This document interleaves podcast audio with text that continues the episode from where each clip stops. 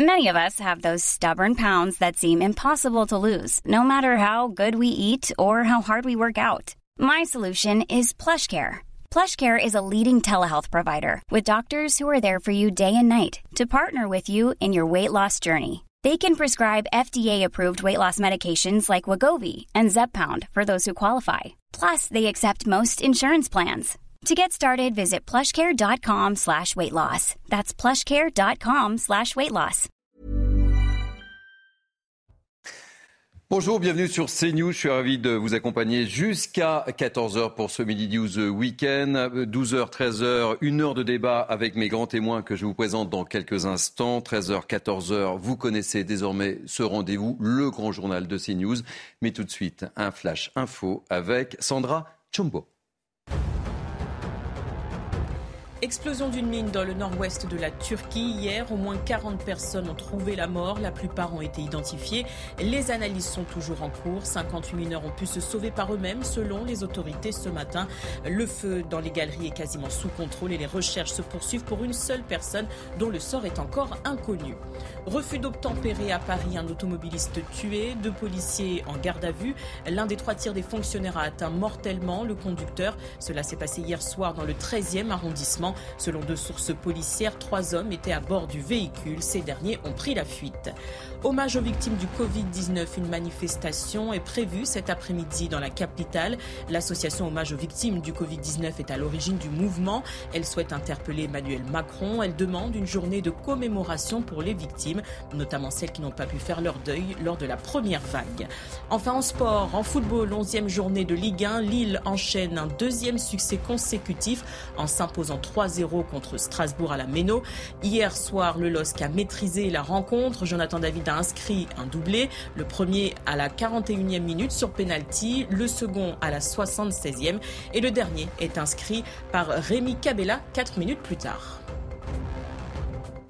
Voilà, bienvenue sur Mini News Weekend. Nous sommes donc ensemble jusqu'à 14h. Je vous présente dans quelques instants mes invités, mes dispositifs euh, grandement organisé euh, ce matin pour cette édition spéciale avec Mathieu Devez, avec euh, Inès Alicane et puis également avec Gauthier Lebret. Donc à la une euh, de ce Mini News Weekend, la découverte du corps d'une adolescente dans une malle à Paris. Quatre personnes seraient déjà en garde à vue. Nous serons donc sur place avec Mathieu Devez. On évoquera également votre problématique, notre problématique, la pénurie de carburant avec plusieurs questions. Combien de temps cette situation peut-elle durer alors que certains syndicats ouvrent certaines portes? La CGT demeure ferme sur ses positions. Pourquoi? On en débattra avec nos grands témoins. Deux ans après la mort de Samuel Paty, un certain nombre d'hommages sont organisés pour honorer la mémoire du professeur tué par un jeune radicalisé. A-t-on tiré tous les enseignements de ce drame? On en parle évidemment. Enfin, refus d'obtempérer. Suite, un nouveau refus d'obtempérer s'est déroulé hier soir à Paris. Le conducteur d'un véhicule a été mortellement blessé par un policier. Le feuilleton se poursuit et rien ne semble pouvoir le stopper. Soyez les bienvenus. Place à mes grands témoins. J'accueille avec beaucoup de plaisir Naïm Fadel, essayiste, Soyez la bienvenue. Louis Morin, euh, journaliste. Rebonjour Louis. Rebonjour Thierry. Kevin Bossuet, professeur d'histoire. Toujours ravi de vous accueillir, cher Kevin. Et c'est avec un immense bonheur que j'accueille Eric Dorit-Maten, notre spécialiste économique. On commence donc par cette découverte du corps d'une adolescente dans une malle à Paris. C'était hier soir dans le 19e arrondissement. Sur place, je propose de retrouver nos envoyés spéciaux, Mathieu Devez et Vincent Burga. Mathieu Devez, que sait-on de cette histoire?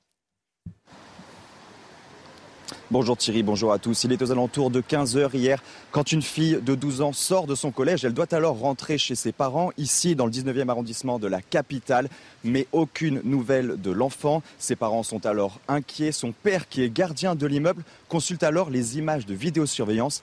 Il y voit bien sa fille rentrer dans l'immeuble, mais sans jamais regagner l'appartement familial. Les parents préviennent alors la police. Les forces de l'ordre vont mettre d'importants moyens à disposition pour la retrouver, dont des chiens pisteurs. Et c'est seulement vers 23 heures qu'une malle est découverte ici, devant le hall de l'immeuble. Et dans cette malle, c'est sordide, le corps de sûrement, probablement le corps de la jeune fille avec la tête pratiquement découpée. Tôt ce samedi matin, quatre personnes ont été interpellées à Bois-Colombes, c'est dans les Hauts-de-Seine, et une enquête a été ouverte. Merci beaucoup euh, Mathieu Devez. Vous êtes accompagné de Vincent Burga et on vous retrouvera dans le grand journal de Midi News tout à l'heure à partir de 13h.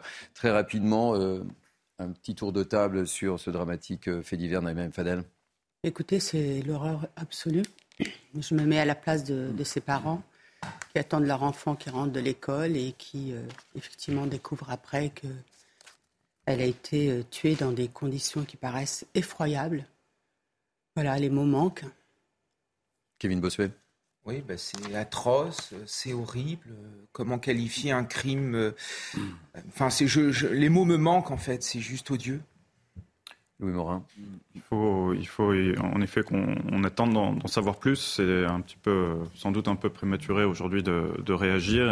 Était-ce dans un cadre familial? Était-ce euh, dans un cadre scolaire? Je, je, ne sais pas, mais en tout cas, ce qui est sûr, c'est qu'effectivement, les, les conditions de ce crime sont absolument abjectes. Allez, les transitions sont parfois euh, difficiles. Euh, on va parler d'un sujet de préoccupation, le sujet de préoccupation numéro un de, nous tous, je crois, euh, notamment à l'approche des, vacances de, la Toussaint. Combien de temps va durer cette vraie galère pour faire notre plein d'essence? Nous en sommes au 19e jour de grève. La CGT a reconduit la grève. Deux raffineries, Esso et ExxonMobil, auront pris le, travail. Je vous propose de retrouver tout de suite en direct d'une station essence près de Gennevilliers, Inès Alicane et, et Pierre-François euh, Altermat. Alors, on en est où de la situation, euh, chère Inès Alicane? Eh bien, dans cette station essence, elle a été réapprovisionnée ce matin avec tous les carburants. Mais depuis, eh bien, il n'y a plus que du gasoil qui s'affiche à la pompe et une pancarte qui vient d'être accrochée. Problème de ravitaillement, les autres carburants euh, sont en rupture de stock. La file d'attente est d'ailleurs bien plus fluide, hein, ça va beaucoup plus vite. Plusieurs automobilistes sont partis car ils faisaient euh, surtout la queue pour l'essence et certains automobilistes nous confient être euh, assez satisfaits que ça aille euh, beaucoup plus vite. On les écoute au micro de Pierre-François Altermat. On m'a informé que dans cette station, on organisait une facilité pour les professionnels de santé, mais comme la queue n'est que de 25 minutes, j'attends comme tout le monde et ça se passe très bien. 40 minutes, c'est tout. Je suis arrivé à, à 8h15, bah, les 40. C'est bon, ça va s'avance. on a attendu à la totale, euh, qui est à côté de chez nous, et en fait, ce qu'on reproche, c'est qu'il n'y a eu aucune com. Il devait y avoir un camion qui venait à 6 h Nous, on était là-bas à 7 h euh, un quart. Et à 8 h un quart, le, type est arrivé, il a dit, je suis désolé, j'ai pas de carburant. Et donc, on, on est revenu ici, ça avance relativement bien. Cette station, un peu plus de 28% des stations-service sont en rupture partielle de stock d'au moins un carburant. L'île de France fait partie d'ailleurs des régions les plus touchées par cette pénurie de carburant avec 37% des stations essence en rupture d'au moins un carburant. Merci euh, beaucoup. On vous retrouvera évidemment euh, un peu plus tard dans le cadre de 2012 Week-end. Je me tourne vers vous, Eric euh, Maten. Est-ce qu'on va être obligé de voir ces scènes se reproduire dans les jours qui viennent Écoutez, moi, je, suis je ne sais pas si vous pouvez répondre à cette question. En tous les cas, je vous la pose. J'apprends un 18e jour de grève, hein, je crois que ça, 18e, c'est toujours pareil, toujours bloqué, mais je ne sais pas comment un pays comme la France, cinquième ou sixième puissance mondiale, euh, arrive encore à pas libérer ses pompes à essence. Enfin, on marche sur la tête, ça me sidère. Je suis scandalisé et je me dis que franchement, quand on nous regarde à l'étranger, quand les investisseurs étrangers qu'Emmanuel Macron essaye d'attirer en France voient le spectacle avec des pompes à essence, des gens qui souffrent aujourd'hui parce qu'ils peuvent pas circuler comme ça. Mais franchement, c'est scandaleux. Je le dis, c'est scandaleux. Oui, Morin, vous avez réussi à faire le plein de votre véhicule, vous? Euh, Moi, j'ai pas de véhicule, donc au moins ça règle. Ah, bah alors, au moins vous êtes euh, tranquille. Ça règle la, la, question, mais en effet, hein, je, je peux que rejoindre les propos que vous venez de tenir. On est absolument ahuri de constater qu'après plus de deux semaines de grève, on est toujours dans une situation qui est extrêmement délicate, y compris pour euh, le personnel soignant qui a, a, du mal à se ravitailler, et puis pour d'autres professions qui sont absolument essentielles. Il y a eu effectivement des réquisitions qui ont été euh, mises en œuvre. Il y a eu la fin euh, de la grève au auprès de, de, de ExxonMobil, mais on voit bien que la pénurie continue sur euh, plus de 28% des stations, comme le rappelait Inès Alicane tout à l'heure dans son, euh, dans son duplex. Et donc, on voit bien que ça crée des manques qui sont absolument euh, graves et importants pour toute une partie de la, la population.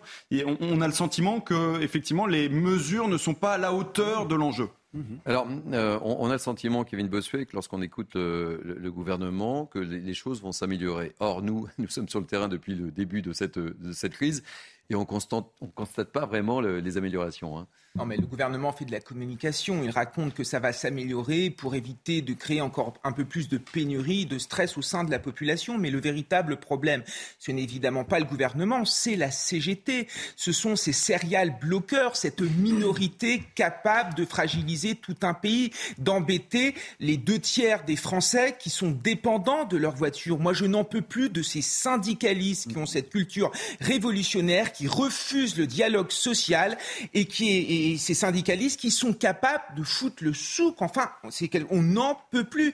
Ces gens nous prétendent représenter le peuple, alors que le peuple est emmerdé, entre guillemets, par ces syndicalistes depuis le début. Ces syndicalistes prétendent incarner la valeur égalité alors qu'ils remettent en cause l'égalité territoriale et l'égalité sociale parce que ceux qui sont le plus embêtés par ces grèves, ce sont les ruraux et ce sont les travailleurs les plus précaires qui doivent se lever le matin pour aller travailler et qui ne peuvent plus le faire parce qu'il y a un problème d'essence. La vérité, c'est que la CGT se comporte comme des enfants gâtés à qui tout serait dû. Donc il est temps d'en finir avec ce syndicalisme révolutionnaire qui n'est plus adapté au temps présent. Alors, Kevin Bossuet, vous faites les enchaînements, vous êtes parfait, vous êtes formidable. Euh, je vous propose justement de, voir ce reportage de, Jeanne Cancard, euh, d'Antoine Durand et de Charles Baget, et le récit d'Alexis Vallée. Ils sont allés à la rencontre des automobilistes qui, eux aussi, commencent à craquer. Et ça, ça a du sens juste après votre intervention. La colère monte contre la CGT. Les automobilistes, qui patientent parfois plusieurs heures pour faire le plein d'essence, ne comprennent pas que la grève continue. Ça fait 50 ans ils n'ont jamais rien existé, ils acceptent jamais rien. C'est toujours eux, si vous voulez, qui bloquent le pays. C'est inadmissible. Je peux les comprendre, mais à un moment donné, quand on donne un peu, il va falloir qu'ils acceptent le peu qu'on a donné, parce que dans toutes les entreprises, c'est la même chose. Hein. Euh, nous, on veut travailler, on veut pas d'aide, on veut pas de trucs, on n'est pas des assistés, mais il faut qu'ils arrêtent maintenant, ça suffit. Cet automobiliste craint même une répercussion sur son porte-monnaie. On va débloquer quelques millions, on va leur donner des sous pour avoir l'augmentation qu'ils demandent. Ils vont les récupérer chez nous en augmentant l'essence quelque part, c'est nous qui subissons la grève et c'est nous qui allons payer, si vous voulez, ce que les grévistes euh, demandent. Mais tous ne sont pas d'accord et soutiennent la démarche de la CGT. S'ils sont en grève, pourquoi ils sont en grève? Il y a bien une raison. Et quand on a des dividendes, autant que, que Total le fait, mais il faut quand même euh, il faut partager. Moi, je les comprends. Selon le gouvernement, les tensions devraient perdurer encore quelques jours. Mais il ajoute qu'une fois que le travail aura repris, un délai inévitable sera nécessaire pour remettre en place les chaînes d'approvisionnement. Bon, Eric de Ridmaten, euh, le moins qu'on puisse dire, c'est que cette situation, elle ne peut pas durer. ça va exploser quand on entend ces automobilistes. Hein. Alors sur le plan économique, c'est impensable que ça continue la semaine prochaine. Et je m'étonne qu'il n'y ait même pas aujourd'hui de déblocage plus actif avec des camions. C'est quand même facile de faire circuler des, des camions citernes, de venir remplir comment une poignée de personnes peuvent bloquer aujourd'hui la situation. Et puis enfin, juste un point pour terminer là-dessus, il y a quand même eu 7% de hausse promise à partir du 1er novembre donc à tous les salariés, plus des primes, vous l'avez rappelé, 3 000 à 7 000 euros. C'est quand même pas rien. On est aujourd'hui à une inflation de 6% euh, officialisée par l'État et l'INSEE. On verra comment les choses évoluent par la suite. Mais sur le plan économique, c'est impensable de continuer comme ça la semaine prochaine avec en plus des départs en vacances qui sont prévus, je le rappelle, à partir de vendredi. Eh je me mets à la place des Français ils ont, franchement, je comprends leur inquiétude et leur exaspération. Et, on, voyait à l'antenne les, trois régions les, plus touchées. Naïma Fadel, j'aimerais vous entendre un peu sur, bah, cette situation de blocage. Ce que je trouve euh, insupportable, c'est que la raison d'État ne prime pas. Et on voit bien qu'aujourd'hui, la CGT, qui est un syndicat plutôt minoritaire, qui a besoin aussi aujourd'hui de faire sa campagne un petit peu pour mars sur le dos des Français, et que ce syndicat qui s'enorgueillit de défendre les travailleurs, les salariés, aujourd'hui impacte en premier les travailleurs, les salariés, les artisans, les médecins, euh, etc. Et donc, coup, mais bloque tout un, tout un pays. Vous savez, on, on prend souvent l'exemple de l'Allemagne, et ce qui est intéressant, c'est que l'Allemagne, les syndicats sont co-responsables co-responsables avec le patronat et le pouvoir public. Et donc c'est pour ça que les négociations en général se passent mieux, parce qu'il y a cette notion de responsabilité. Et nous, nos syndicats sont irresponsables.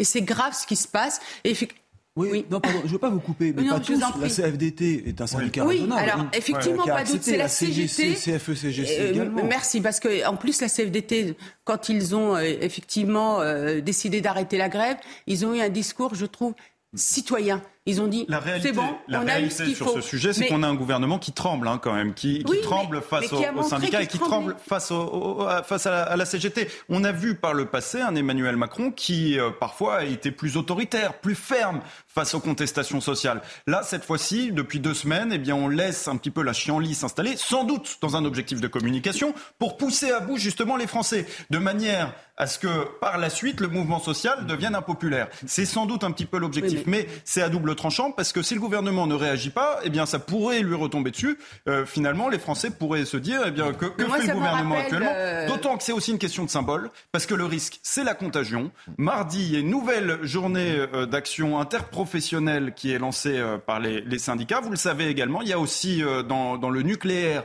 des revendications Oui, salariales qui sont très importantes, où ils demandent 5% d'augmentation. Et Quand on voit qu'à côté, eh bien, dans la filière des carburants, ils ont réussi à obtenir 7 et ils demandent 10, et ils vont potentiellement obtenir 10, eh bien effectivement, comment voulez-vous expliquer par la suite à d'autres salariés, euh, qui plus est du secteur de l'énergie, qu'ils ont 3,6% Effectivement, voilà, vous avez un risque de contagion. Juste pour, rebondir sur, juste pour rebondir sur ce que vous disiez, Eric de matin, je vous propose de je vous sortir une petite séquence qui démontre bien l'état d'esprit des Français. Hein, euh, Écoutez-la, regardez-la. vient d'arriver, d'accord? Moi, ça fait deux heures que je suis là et je suis coincé derrière là-bas. Ça fait une demi-heure que vous êtes là, madame. Ça fait une demi-heure que vous êtes là. Oh, regardez, je viens de voir lui là, c'est Hubert. Comment il est prioritaire lui? Non, non, et ça c'est Hubert, c'est pas normal. Moi je vous dis, je les connais. Moi, je... Même s'il a un contrat, mon frère, c'est pas normal. C'est pas normal que Hubert passe avant. C'est pas normal. Ça c'est un Hubert, je connais. Peu importe, ils sont pas prioritaires. Je fais rentrer deux là et deux là. C'est possible ou pas Mais c'est possible, mais Parce je que suis si je fais rentrer que là, eux, ils vont s'exciter. Non. Donc je fais rentrer. Mais comment vous faites même pour Mais vérifier ils ont leur, leur, euh, leur badge sur, sur le capot quand même, non? Moi je vois pas de badge.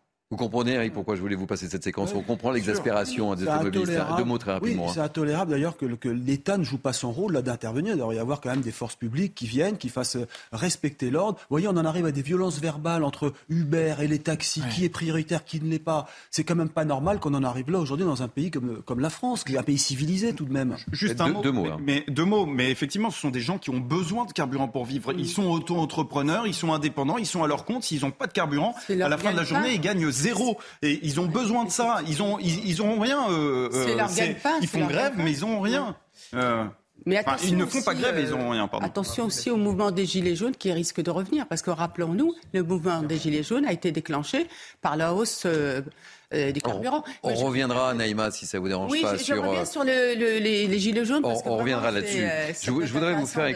de- on va changer de sujet. Je voudrais vous faire écouter euh, ce matin ce témoignage. Deux ans après la mort de Samuel Paty, alors que les atteintes à la laïcité se multiplient, on en parle beaucoup malheureusement sur, sur CNews, des professeurs sont encore et toujours menacés dans les collèges et les lycées. On parle ce matin de ce professeur d'histoire en Gironde, menacé par une mère de famille. Il témoigne aujourd'hui courageusement à visage découvert. C'est un reportage d'Antoine Jérôme et Augustin Donadieu. On en parle juste après. Les faits remontent au mois de décembre 2020, deux mois après l'assassinat de Samuel Paty. Stéphane Didier, alors professeur en zone d'éducation prioritaire, remarque le comportement suspect d'une de ses élèves. Lors d'un devoir, la collégienne refuse de répondre aux questions qui portent sur le Troisième Reich. L'enseignant lui demande alors des explications. Mais 48 heures plus tard, la mère de la jeune fille demande à rencontrer le professeur. Elle m'a attaqué verbalement directement en me disant que j'étais un, un professeur raciste, islamophobe. Elle m'a rappelé de ne pas oublier et de surtout de, de, de bien comprendre ce qui était arrivé à Samuel Paty. C'est clair, quoi. le message il est extrêmement clair. Stéphane Didier regrette l'absence de soutien de son proviseur après cet événement. Euh, il m'a complètement lâché euh, au niveau, euh, au niveau de, de ce qui s'était passé. Quoi. Il m'a absolument pas soutenu. Surtout pas de vague. Surtout pas de vague. Il voulait pas de vague au- au- autour de cette histoire. Cet incident l'a plus que jamais déterminé à défendre la laïcité. J'ai décidé de, si vous voulez, de, de parler à visage découvert pour montrer que je n'ai pas peur. Euh, les islamistes euh, ne cherchent qu'une chose, ils veulent nous faire peur. La laïcité, la liberté d'expression, ce sont, ça va au-delà des valeurs, ce sont des combats à mener. Stéphane Didier a depuis changé d'établissement et de région. Alors, deux ans après la mort de Samuel Paty, un certain nombre d'hommages euh, sont organisés pour honorer la mémoire du professeur tué par un jeune radicalisé. Et le parti d'Éric Zemmour, Reconquête, appelle et appelait ce matin un rassemblement contre l'offensive islamique à l'école. Je propose de retrouver en direct Gauthier Lebret. Il est accompagné d'Olivier Gandloff.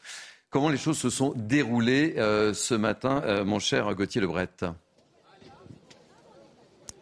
Eh bien écoutez, ça a duré un peu plus d'une heure devant euh, plusieurs centaines de soutiens euh, d'Éric Zemmour. Devant donc le square Samuel Paty, vous allez le voir euh, sur les images d'Olivier Gangloff. Éric Zemmour a réutilisé le terme de francocide. C'est un terme qu'il avait lancé lors de sa rentrée politique. Il a dit que Samuel, Samuel Paty a été victime d'un francocide, je le cite, tué parce que français par un étranger. Je cite Éric Zemmour, fin de citation. Alors le rassemblement initialement était prévu à 15 heures, mais Éric Zemmour accuse Papendiaï d'avoir voulu l'annuler. Alors on a contacté le ministère de l'Éducation nationale qui nous a euh, répondu. C'est parce que regardez sur les images d'Olivier Gangoloff. De l'autre côté, vous avez la Sorbonne. Et à 15h tout à l'heure, il y aura la remise du prix Samuel Paty pour eh bien, la liberté d'expression qui va être remis à des euh, étudiants qui se manifestent pour la liberté d'expression. Et donc, eh bien, le ministère ne voulait pas qu'il y ait un rassemblement juste devant la Sorbonne à ce moment-là. En plus, il y avait une menace d'antifa. Finalement, ils ne sont euh, pas venus. Peut-être, eh bien, ils ont reculé devant le mauvais temps et l'heure qui a donc été avancée. Mais voilà donc Eric Zemmour qui réunissait ses troupes pendant eh bien, une heure pour rendre hommage à Samuel Paty et c'est pas la première fois qu'il décide de commémorer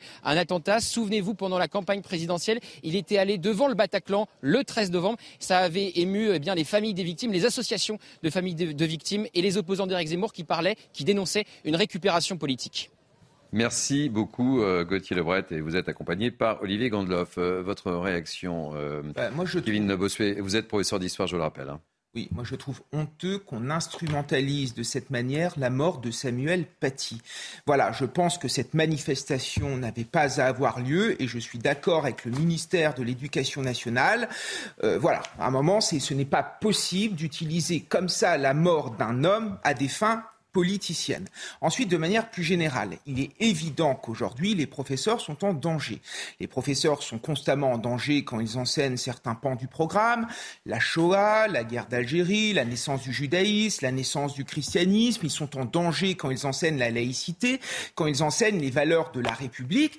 Et il est vrai que la mort de Samuel Paty a un petit peu fait changer les choses. L'ancien ministre de l'Éducation nationale, Jean-Michel Blanquer, avait fait appel euh, à Jean-Pierre Aubin, inspecteur euh, de l'Éducation euh, nationale, pour mettre en place des formations à la laïcité pour les enseignants. Il est vrai qu'aujourd'hui, les rectorats accordent beaucoup plus facilement la protection fonctionnelle. Il est vrai que les enseignants qui portent plainte sont souvent beaucoup mieux accompagnés aujourd'hui par l'institution. Alors après, le problème, c'est qu'il y a aussi une peur une peur évidemment de l'institution, une peur des agents, parce qu'il y a dans certains quartiers une montée de l'islamisme, une montée de l'islamisation, une contestation de plus en plus de l'école de la République. Et moi, je me mets à la place des chefs d'établissement. Ce n'est pas qu'ils ne veulent pas de vagues, c'est-à-dire qu'ils ne veulent pas non plus euh, grandir des contestations pour que cela devienne un problème. Moi, tous les chefs d'établissement que j'ai pu rencontrer au cours de ma carrière ont tous été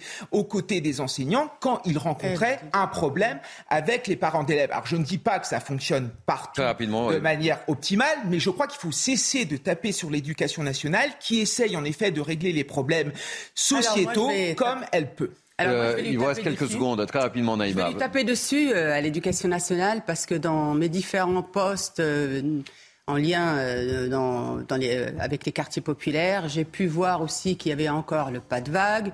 Euh, même après euh, le, comment dirais-je J'allais dire l'exécution, hein, parce que vraiment, euh, de Samuel Paty, il y avait le pas de vague, le laxisme, la hiérarchie ne soutenait pas. Rappelez-vous que Samuel Paty n'a pas été soutenu et on, lui a dit qu'il exagérait, qu'il avait des problèmes. Il fallait nuancer sa manière d'aborder la, laïcité et qu'il savait peut-être pas y faire.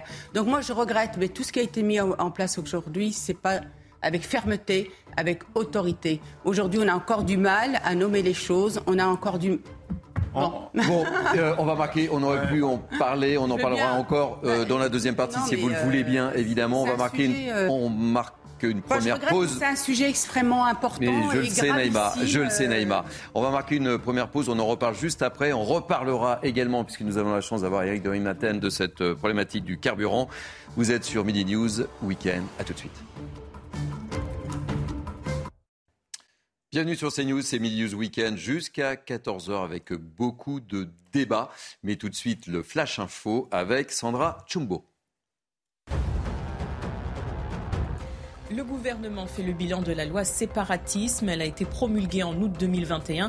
Selon Gérald Darmanin, le ministre de l'Intérieur, 99 mosquées et salles de prière ont été contrôlées. 16 sont actuellement fermées. Près de 800 étrangers radicalisés ont également été expulsés du territoire. Le corps d'une collégienne découvert dans une malle à Paris. Quatre personnes placées en garde à vue. Leur rôle reste à déterminer. La victime est âgée de 12 ans. Elle a été retrouvée hier soir au bas de l'immeuble où elle habitait dans le 19e arrondissement. Avait été signalée à la police. Une enquête a été ouverte pour meurtre sur mineur de moins de 15 ans. En sport, mondial féminin de rugby, les Bleus s'inclinent 13 à 7 face à l'Angleterre. Le 15 de France a résisté aux Anglaises grâce à une défense de fer. Il a décroché le point du bonus défensif malgré sa défense, sa défaite. L'équipe de France a été portée par sa troisième ligne, Marjorie Mayence. Prochain match dans une semaine contre les Fidji. Merci Sandra. Je vous présente mes grands témoins qui m'accompagnent jusqu'à 13h. Certains partiront, d'autres resteront. Je vous présente Naïma Mfadel, essayiste, Louis Morin, journaliste, Kevin Bossuet, professeur d'histoire, et mon ami Eric Derin Maten, notre spécialiste économique de CNews. Comme il y a beaucoup de choses ce matin, nous avons décidé de revenir sur ce qui vous touche, sur ce qui nous touche tous cette problématique de carburant. Avant de vous donner la parole, mon cher Eric, je vous propose de faire un petit point sur les raffineries et les situations de blocage. C'est un reportage d'Alexis Vallet et de Michael Chailloux. Dans les raffineries, la grève continue. Les salariés grévistes de Total Energy ont reconduit leur mouvement malgré la signature d'un accord sur des augmentations salariales. Ces blocages concernent les cinq sites du groupe la bioraffinerie de la Mette dans les Bouches du Rhône, les raffineries de Fézin dans le Rhône, de Donge en Loire-Atlantique, de Normandie, la plus importante du pays, ainsi qu'au dépôt de carburant de Flandre dans le Nord. Mais face à la colère des automobilistes, la CGT assure rester compréhensive. On prend en compte les tensions qui ont lieu aujourd'hui dans ce pays. Nous sommes une organisation syndicale responsable, donc nous livrerons en partie du carburant pour apaiser les tensions. Mais certainement pas tous les jours. Et cette modalité-là est ponctuelle pour le week-end. Dans le Nord, le tribunal administratif de Lille a rejeté le recours de la CGT permettant la réquisition des grévistes pour faire fonctionner le dépôt de carburant. Chez Esso ExxonMobil, les accords entre la direction et la CFDT ont permis la levée des grèves dans les raffineries. Après Fos-sur-Mer dans les Bouches du Rhône jeudi, celle de Port-Jérôme Gravenchon en Seine-Maritime s'est terminée hier matin.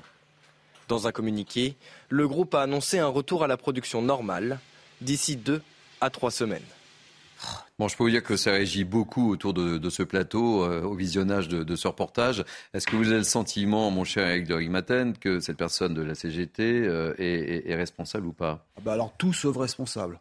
Là, vraiment, franchement, quand vous entendez ça, il y a quand même eu, rappelons-le, un accord qui a été signé hein, entre euh, Total, la direction Total et d'autres syndicats, hein, dont euh, euh, la CFDT, les autonomes, la CAT, hein, la CGC, rappelons-le. donc on ne comprend pas. Responsable, ça veut dire, OK, on arrête. je crois que c'est Maurice Thorez qui disait il faut savoir arrêter une grève, mmh. si je ne me trompe. Ben voilà, il y a un moment où il faut savoir lâcher. Euh, alors, il faut voir que la base quand même de la CGT est extrêmement dure. Hein.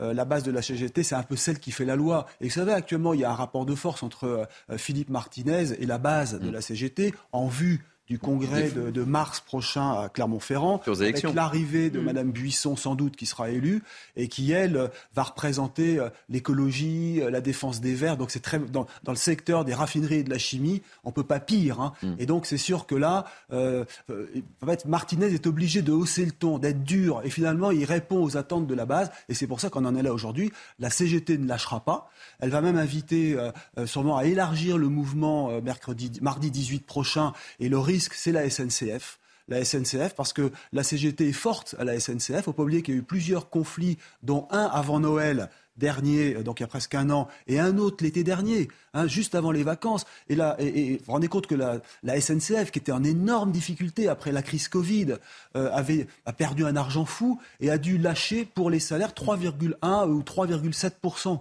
ce qui était euh, considérable et ce qui est quand même un geste. Bien sûr que ce ne sera jamais assez. Nous tous, tout le monde voudrait gagner plus d'argent. Mais il y a un moment où il faut penser à, la France, il faut penser à l'entreprise qui, elle, doit faire rentrer de l'argent pour vivre. Vous payez comment les salaires si vous n'avez pas d'argent qui rentre? Bon, ce qui va être super, c'est que les Français qui vous écoutent, mon cher Eric de qui se disent euh, on va partir en vacances, donc euh, problème de carburant. Et en plus, là, maintenant, nous annoncez un problème du côté des trains. Donc ça va être très, très, très, très tendu, euh, mon cher Louis Morin. Oui, non, mais en, réalité, ce sont des revendications sociales qui ont l'allure davantage de revendications politiques. Et on voit bien aujourd'hui que le combat dans lequel on est, c'est pas tellement un combat d'ordre social, c'est pas tellement un combat syndicaliste, c'est un combat politique. Et d'ailleurs, demain, l'appel à la manifestation des partis de la NUPES euh, révèle bien qu'en effet, il y a un destin politique à cette mobilisation. Et c'est la raison pour laquelle, d'ailleurs, eh bien, la CGT a, appelé à continuer le mouvement dans les raffineries, malgré l'accord qui a été trouvé. 7%, c'est quand même pas rien. On aurait pu se dire qu'ils auraient pu s'en contenter.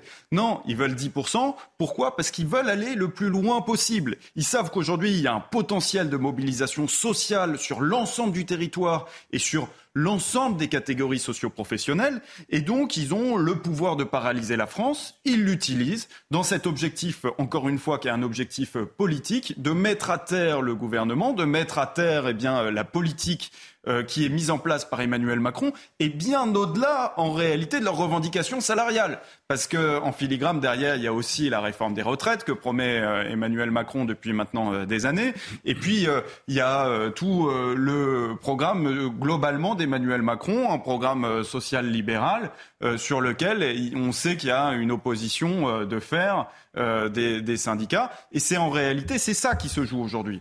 Alors, vous évoquez la, manifestation de demain de la NUPES, mais euh, Naïma, je me tourne vers vous, mais, mais euh, la, problématique, c'est qu'il risque d'y avoir un problème de mobilisation aussi, puisque... Bah, il n'y a pas d'essence. Il n'y a pas d'essence, donc, à un moment donné... ils vont faire les gens parce que Si je puis me permettre, ça va être un peu compliqué bah aussi de mobiliser. Hein. Il y a des cars qui, qui, viennent, hein, qui sont mobilisés par...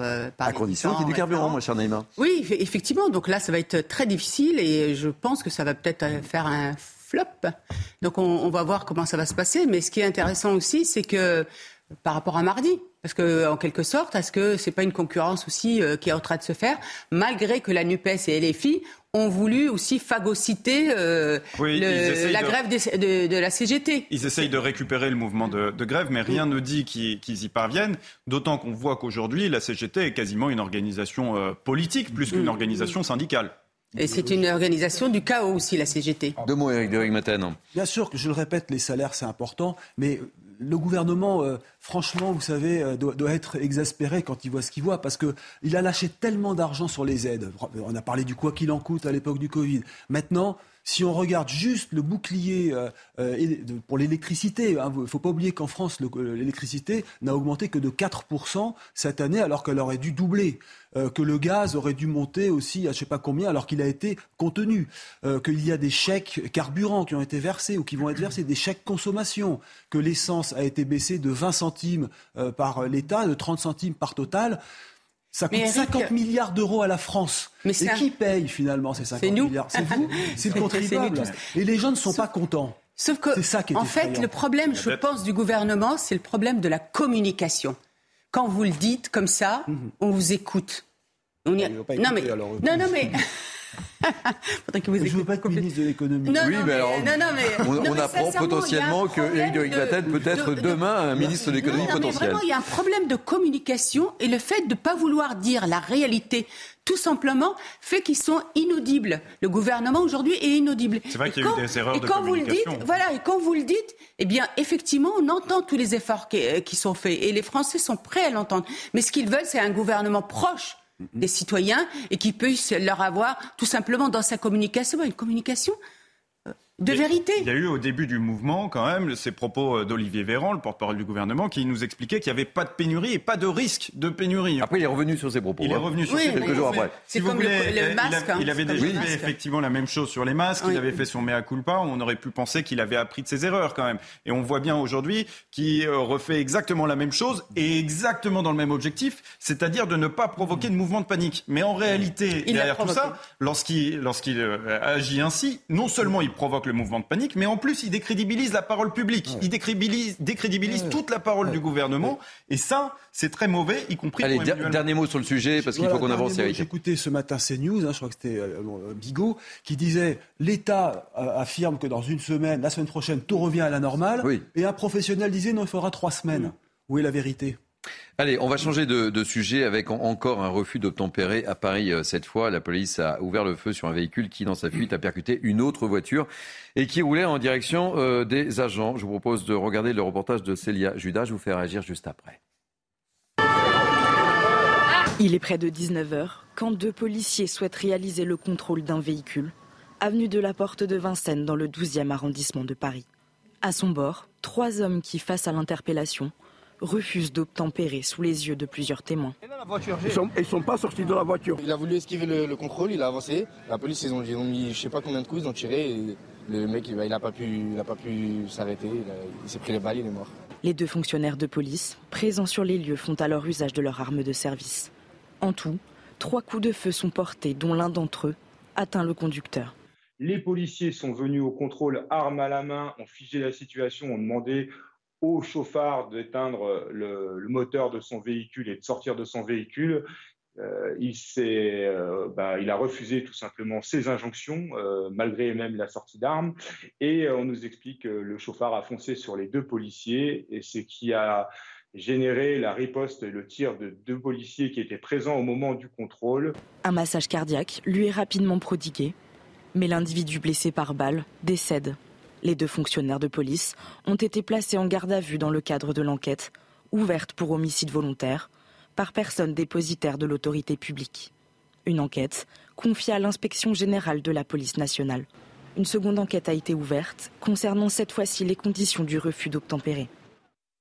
Louis Morin, que puis-je dire après un tel reportage? Évidemment, euh, Ça se succède, c'est le douzième euh, refus d'obtempérer. C'est évidemment extrêmement triste pour les proches de, ce conducteur qui euh, n'imaginait certainement pas euh, mourir ce, jour-là. Mais ce qu'il faut souligner, c'est les situations extrêmement difficiles dans lesquelles se retrouvent les forces de l'ordre au quotidien.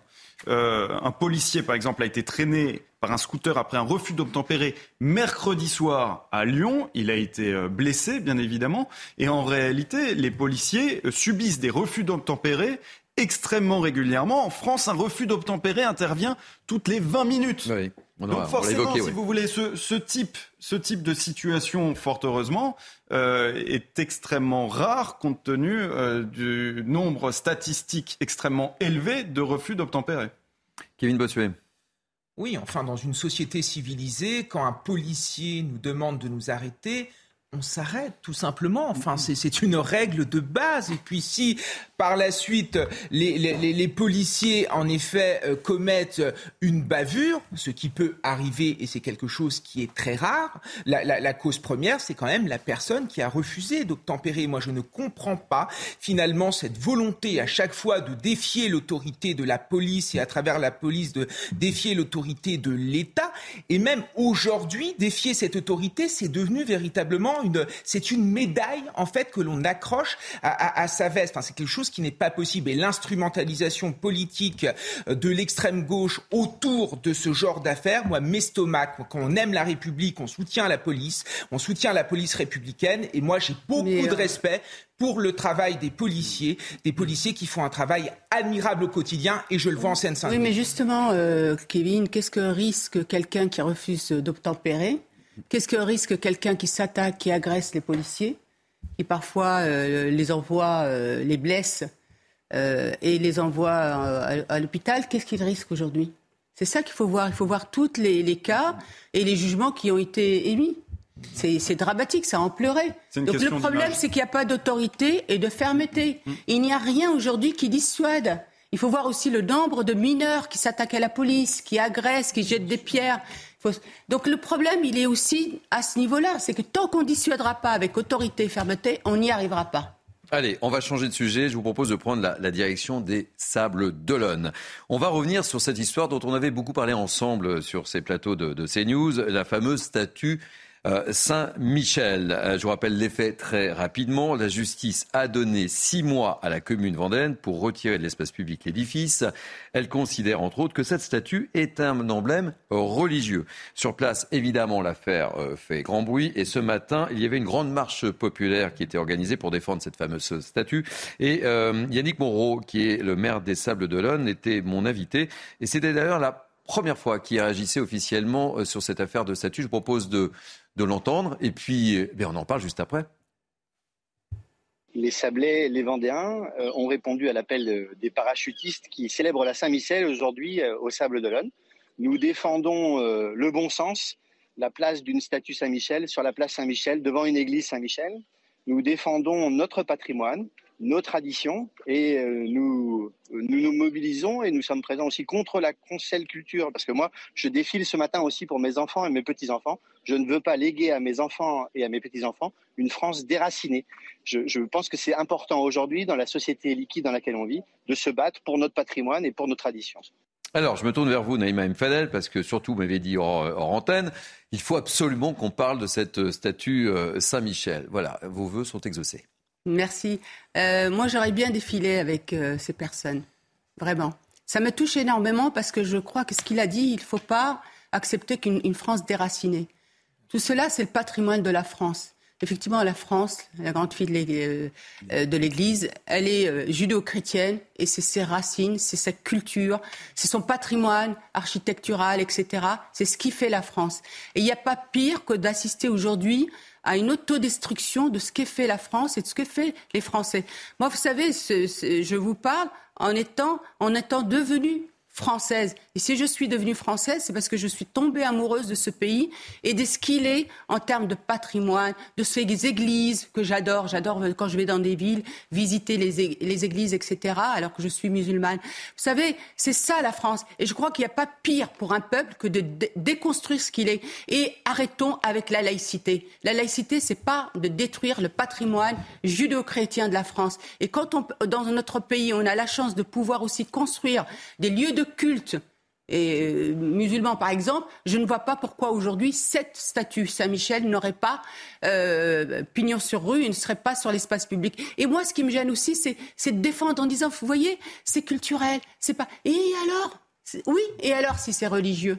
Et c'est ça aujourd'hui. Et la France ne pourra agréger les populations qui sont dernièrement arrivées que si elle est forte dans son identité, dans son patrimoine et dans sa culture et dans ses racines. C'est que comme ça qu'on pourra donner un sens à faire communauté ensemble. Kevin Bossuet, cette statue doit rester place. Mais c'est une évidence, et je suis d'accord avec Naïma. Aujourd'hui, pour certains, la laïcité est devenue euh, le paravent d'une christianophobie ventripotente. Il y a des gens qui utilisent ce concept pour détruire nos racines, pour détruire ce que nous sommes. Moi, je suis désolé, les racines de la France sont d'abord des racines chrétienne, judéo-chrétienne. La France, qu'est-ce que c'est? C'est la rencontre entre une religion, le christianisme, et un roi.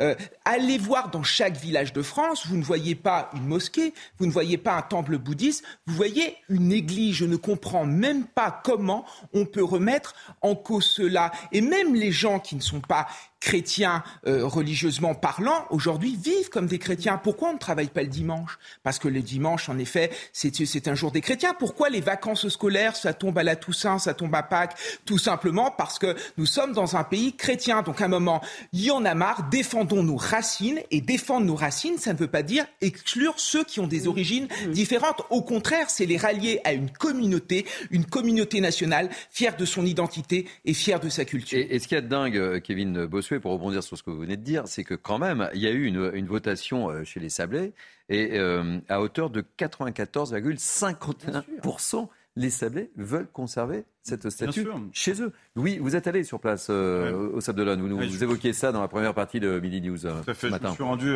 sur place lors de la dernière manifestation qui avait eu lieu pendant la campagne présidentielle, puisque je suivais Éric Zemmour pendant cette campagne présidentielle, qui s'est rendu justement à cette mobilisation de soutien à la statue. Ce qu'il faut souligner sur cette euh, statue, c'est que certes, c'est un symbole religieux. Hein, Saint-Michel, le, personnage de Saint-Michel, est le, chef de la milice céleste des anges du bien. Donc en plus, si vous voulez, c'est pas un, symbole négatif. Hein, c'est pas quelque chose qui porte atteinte dans son symbole à l'intégrité de l'État ou, à la ou à la République. Bien, bien au contraire. Mais certes, c'est un personnage donc euh, religieux, mais il y a aussi une histoire culturel au lieu de l'aspect cultuel.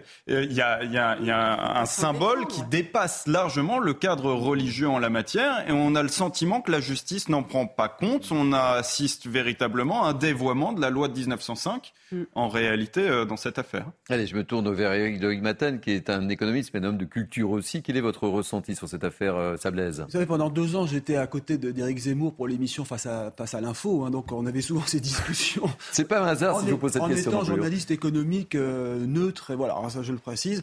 Euh, ça- moi j'ai toujours eu la même réponse. La France, certes, est un pays laïque. Bon, très bien, il y en a qui sont pour plus de laïcité comme Marc Menant euh, que d'autres. Moi, je suis pour la, la culture chrétienne. C'est-à-dire que je suis né dans un pays chrétien, je suis chrétien, je veux que Noël reste, je veux que Pâques reste, je veux mes églises, je veux que... Le, Vous voulez des vrais le- sapins de Noël Que ça sonne à Noël, que ça sonne tous les jours. Ça me gêne pas qu'une église sonne. savez- Je veux les saints, je veux le Mont Saint-Michel Et Eric- et qu'on nous fiche la paix. Mes enfants sont chrétiens, ils le restent. Et c'est justement un pays extraordinaire où il y a une tolérance fantastique. Vous savez, et il faut que ça demeure, c'est tout. C'est quand je même veux pas vous raconter compliqué. juste quelque chose.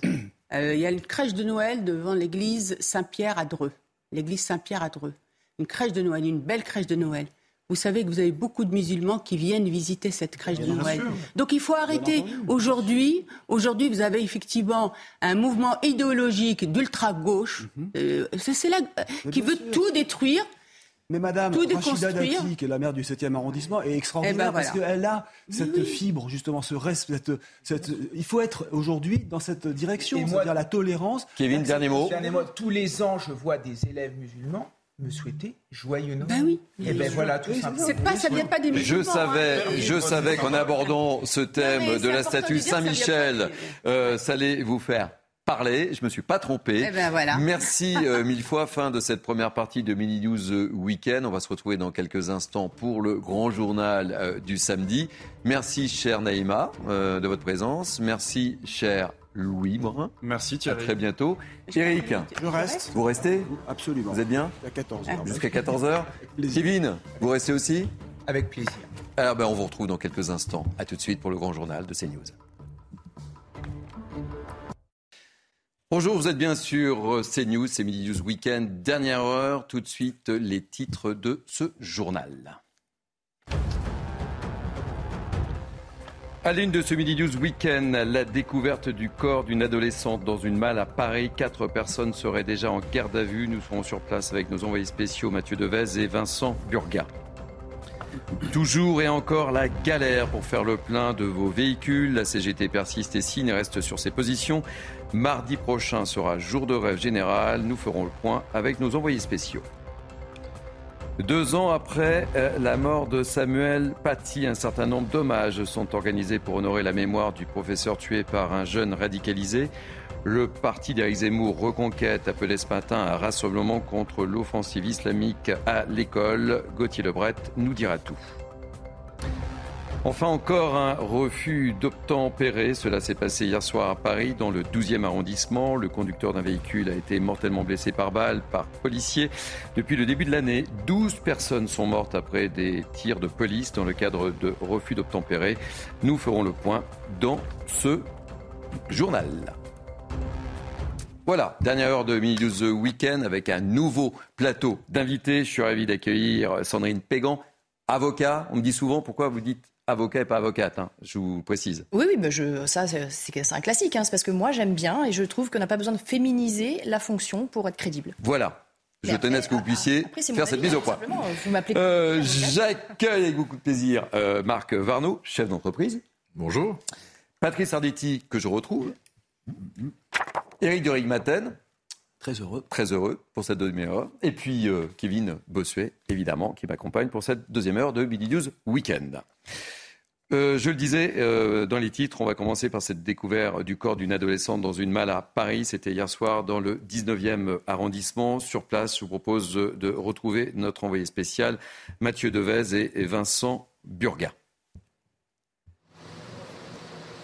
Bonjour Thierry, bonjour à tous. Ce que je peux vous dire ici dans le 19e arrondissement de la capitale, c'est que la situation est extrêmement tendue. Nous sommes devant l'immeuble où euh, le corps de la fille a été retrouvé. Nous, nous avons pu nous entretenir avec quelques riverains. Tous sont extrêmement sous le choc. On a même pu croiser le père de la victime. Il est sorti de l'immeuble extrêmement bouleversé.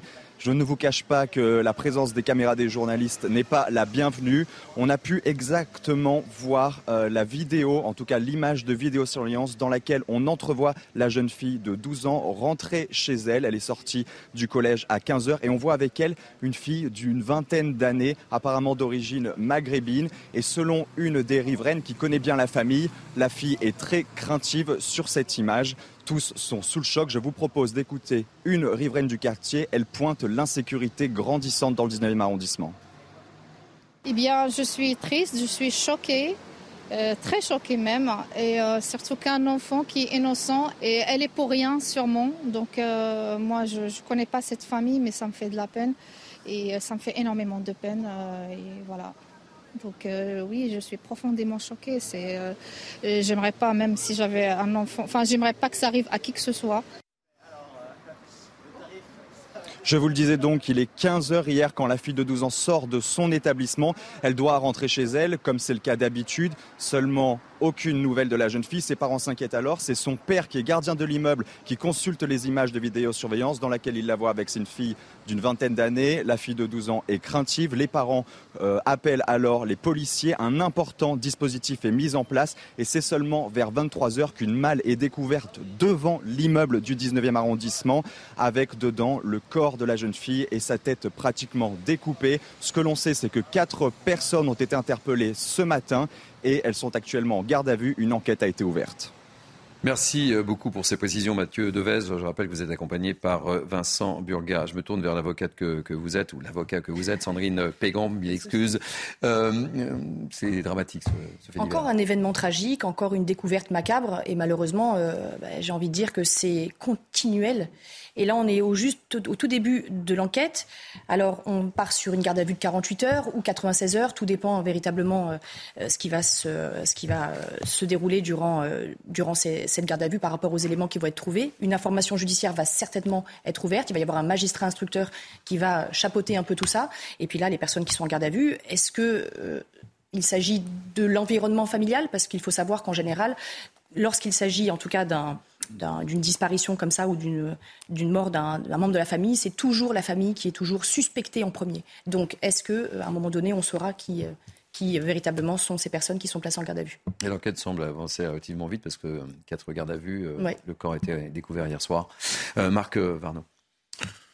Oui, je crois que malheureusement, dans le monde médiatique dans lequel on vit, dès qu'il y a une affaire épouvantable, on a des images quasiment en temps réel et on est sous le choc en permanence. Je suis pas certain que le monde soit plus dangereux ou plus horrible aujourd'hui qu'il y a 50 ou il y a 100 ans. Je pense que la seule différence, c'est que on est exposé en, en, continu à ces affaires épouvantables. Cette histoire est vraiment choquante. Hein. Je crois que malheureusement, euh, on préférait s'en passer. Mais c'est aussi le monde dans lequel on vit. On est dans un monde qui est quand même très violent aujourd'hui. On l'oublie. Euh, et cette violence, eh ben, on la, on la reçoit en pleine figure euh, tout le temps. Alors maintenant, c'est certain qu'avec les systèmes de vidéo et tout ce qui existe, les policiers euh, ont plus de facilité aujourd'hui qu'il y a un siècle. Entre le bornage des portables, les vidéos, euh, bon, il semblerait que visiblement, euh, l'enquête avance déjà très vite. Tant mieux. Patrice, un dernier mot. Justement, c'est une chance peut-être, si je puis dire, d'avoir d'avoir pu retrouver cette, cette image de, de, de femme transportant une valise avec le corps de cette malheureuse.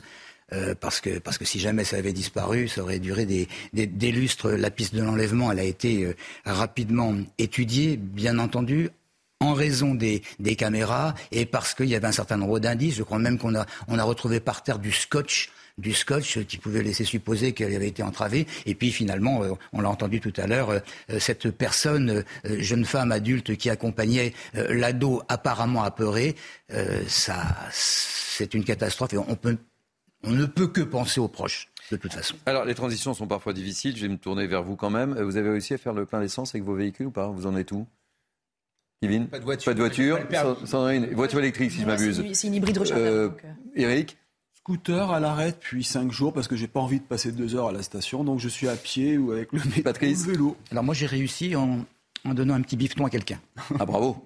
Bel exemple. Euh, Marc Scooter et voiture électrique. Bon, eh bien, écoutez, on va parler justement du sujet de préoccupation numéro un des Français, je crois, parce que ça nous touche tous. Combien de temps C'est la vraie question. On va durer cette galère pour faire euh, notre plein d'essence. On en est au 19e jour de grève.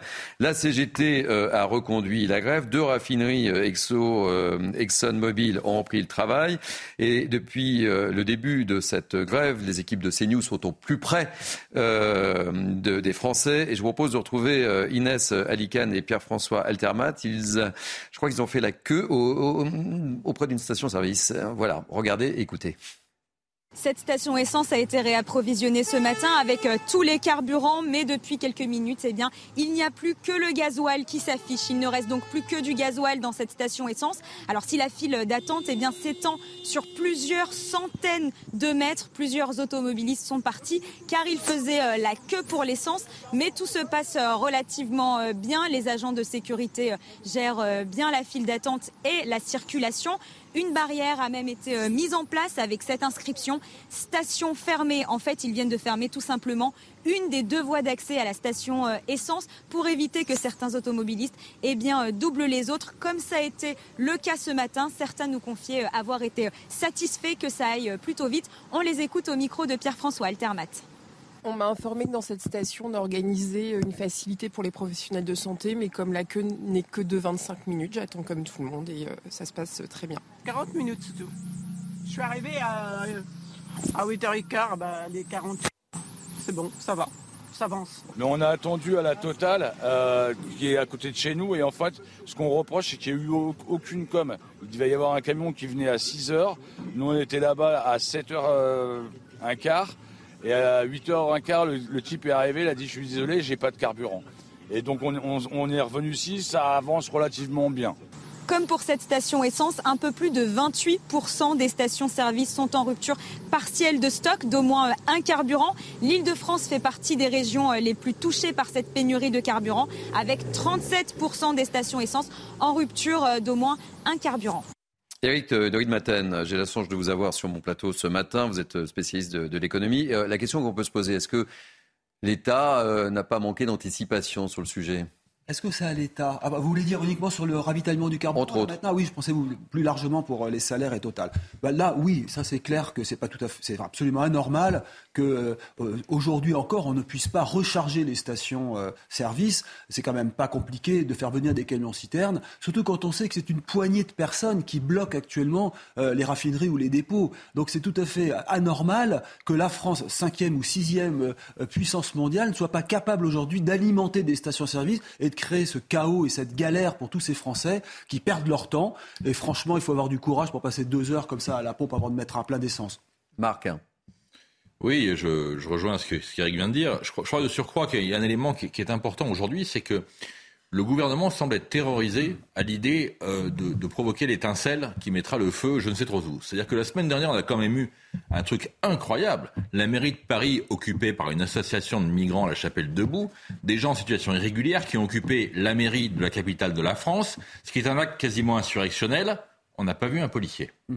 Donc c'est sûr que dans ce contexte-là, euh, je ne pense pas que le gouvernement utilisera la manière forte, même si 70% des Français sont favorables au déblocage aujourd'hui des, raffineries par la force.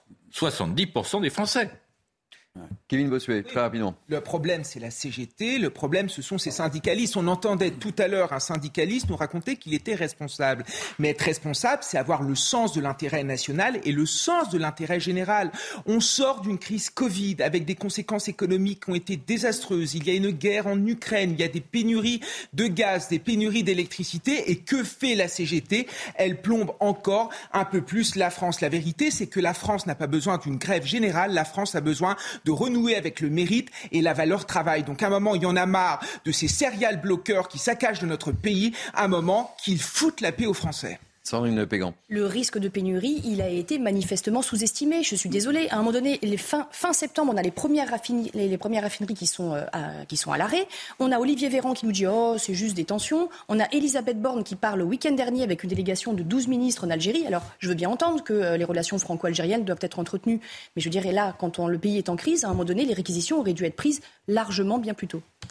Alors que euh, vous l'évoquiez, euh, Kevin, que la CGT a reconduit toutes ses grèves dans les raffineries du groupe Total, le gouvernement, on l'évoquait ensemble, reste optimiste et souligne une amélioration sur certains sites. À voir, à voir. Peut-on encore espérer un retour à la normale d'ici la semaine prochaine, comme l'a promis le chef de l'État? Ça reste à prouver. On va faire le point avec Célia Judas et on en parle ensemble avec Eric de Batten qui a plein de choses à nous dire. Un retour à la normale d'ici une semaine, c'est ce que promet le gouvernement. Pour Matignon, la situation découle de la surconsommation et non de la fermeture des raffineries. Il n'y a aucun problème de volume de stock malgré l'arrêt de plusieurs raffineries. Un mouvement de panique en début de semaine a entraîné une surconsommation de l'ordre de 20%. Pour endiguer la situation, l'exécutif appelle à la responsabilité des automobilistes. Elisabeth Borne a évoqué des signes d'apaisement de la situation. Malgré les cinq raffineries toujours en grève, aucune autre réquisition n'est prévue. Mais face à l'optimisme du gouvernement, les professionnels, eux, se montrent plus réservés. Redémarrer, là on a libéré les stocks qui sont dans les dépôts de raffineries. Redémarrer une raffinerie, c'est 5 à 10 jours pour qu'elle recommence à produire. Ensuite, euh, le temps de réavitailler euh, l'ensemble des stations-service, euh, à minima 15 jours pour avoir un, stock qui correspond à avant la crise. Actuellement, 28,5% des stations-service sont en rupture de moins un carburant. Euh, et je voudrais apporter cette précision sur un sondage CSA pour CNews. 71% des Français n'apprécient pas justement cette situation de blocage. Euh, Marc Vernon. Oui, ils n'apprécient pas cette situation de blocage, mais en réalité, je pense qu'il y a autant de qu'on voit à l'antenne. Hein, il y a autant de Français, voire plus, qui n'apprécient pas, si on leur pose la question, le fait que l'on n'ait rien fait pour faire évoluer le droit de grève en France depuis, euh, depuis quasiment un siècle, alors que tous les grands pays européens ont fait évoluer, évoluer les choses. On a eu deux occasions de manquer qui ont été des dates anniversaires qui ont permis à la CGT d'être sûre de son coup. On a eu la, la grève de 95, souvenez-vous, 22 jours de blocage et Juppé retire à la fin son, son projet de loi. Donc là, c'est victoire totale. Et on a eu une deuxième occasion de manquer en 2007 avec le fameux programme euh, minimum, euh, le service minimum, qui est resté totalement inapplicable. Et donc, effectivement, la grève bloquante aujourd'hui est, devenue la règle. Si on sort un tout petit peu du, problème de la grève du carburant, et allons, allons voir ce qui se passe dans les aéroports. Voilà un secteur où aussi le blocage est la règle. Il y a eu sept grèves depuis le début de l'année. Vous avez eu les pilotes, les pilotes de Hop, les pilotes de euh, Transavia. Vous avez eu ensuite les pompiers. Vous avez eu le personnel au sol. Vous avez eu deux fois les contrôleurs aériens. Enfin, pendant combien de temps on va tolérer que ce pays, la France, dans lequel il y a 10% de syndiqués des plus faibles d'Europe, soit continuellement bloqué par ceux qui ont la capacité de bloquer et de casser l'économie. Mais c'est insupportable. Ça va durer combien de temps, Eric de Matin Ça va durer, bah, écoutez, euh, moi je pense assez longtemps. Vous voulez dire ce, conflit en particulier, ah la tâche d'huile. Euh. La tâche d'huile, elle est risquée. Les deux, mon général, je serais tenté de vous dire. craindre, effectivement. On verra donc mardi 18 si euh, tout ça est suivi ou pas par la CGT, si la CGT a réussi à mobiliser. Mais pour compléter ce que disait Marc Varnaud, il y a quand même un point très très inquiétant. je me place sur le plan de l'économie française qui, n'oublions pas, avait remonté un peu la pente. On a quand même réussi à redonner confiance aux entreprises, à baisser la fiscalité, à réduire le chômage, euh, à, encourager les étrangers à investir en France. On avait une image qui n'était pas mauvaise.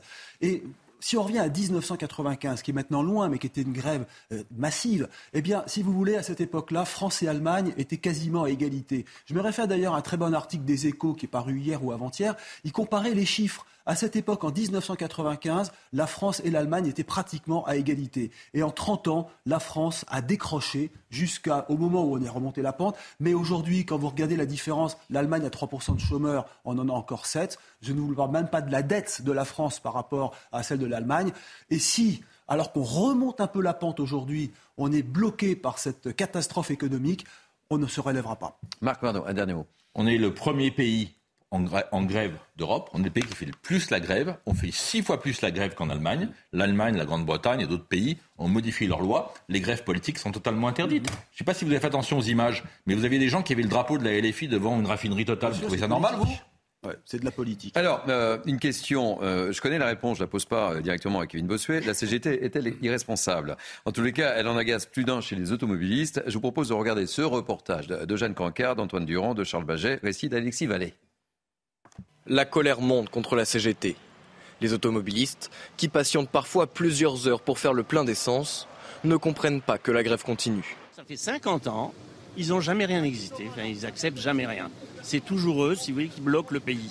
C'est inadmissible. Je peux les comprendre, mais à un moment donné, quand on donne un peu, il va falloir qu'ils acceptent le peu qu'on a donné parce que dans toutes les entreprises, c'est la même chose. Hein. Euh, nous, on veut travailler, on veut pas d'aide, on veut pas de trucs, on n'est pas des assistés, mais il faut qu'ils arrêtent maintenant, ça suffit. Cet automobiliste craint même une répercussion sur son porte-monnaie. On va débloquer quelques millions, on va leur donner des sous pour avoir l'augmentation qu'ils demandent. Ils vont les récupérer chez nous en augmentant l'essence. Quelque part, c'est nous qui subissons la grève et c'est nous qui allons payer si vous voulez, ce que les grévistes euh, demandent. Mais tous ne sont pas d'accord et soutiennent la démarche de la CGT. S'ils sont en grève, pourquoi ils sont en grève? Il y a bien une raison.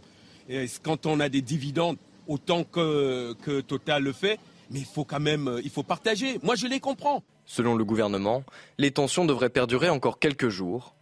Mais il ajoute qu'une fois que le travail aura repris, un délai inévitable sera nécessaire pour remettre en place les chaînes d'approvisionnement. Question, Patrice Sarditi, euh, irresponsable ou pas la CGT là?